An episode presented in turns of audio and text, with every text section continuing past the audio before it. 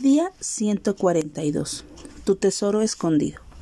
Además, el reino de los cielos es semejante a un tesoro escondido en un campo, el cual un hombre halla y lo esconde de nuevo, y gozoso por ello va y vende todo lo que tiene y compra aquel campo. Mateo 13:44. Hay una historia que cuenta acerca de unos hermanos que no se habían visto durante 15 años. Se encuentran en una ciudad el mayor se había convertido y el otro seguía en su vida de vicios. Invitó a su hermano mayor para comprobar si era capaz de ir a un bar con él y no tomar bebidas alcohólicas. El mayor le dijo que quería seguir siendo su ejemplo porque él había vivido las dos vidas, las de pecado y ahora una nueva vida en Cristo. No importa el lugar en que tu familia te haya puesto cuando no te habías entregado a tu Salvador. Lo importante es cómo reaccionan al ver ahora tu transformación.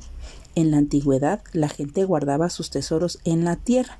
Creían que era el lugar más seguro para el dinero. Es lo que vemos en Mateo 25:25. 25. Ese era como su banco. Por eso, en la actualidad todavía hay personas buscando tesoros escondidos.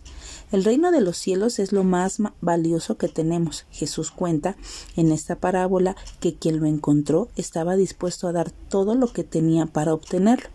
Quien encuentra este tesoro nota su valor inmediatamente y procura que quienes lo rodean lo comprueben también.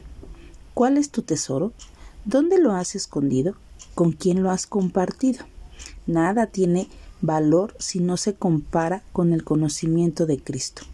Vale la pena sacrificarse para entrar en el reino de Dios, negarse a uno mismo, aceptar una disciplina y abandonar ciertos hábitos y formas de vida, cueste lo que cueste dejarlos a un lado.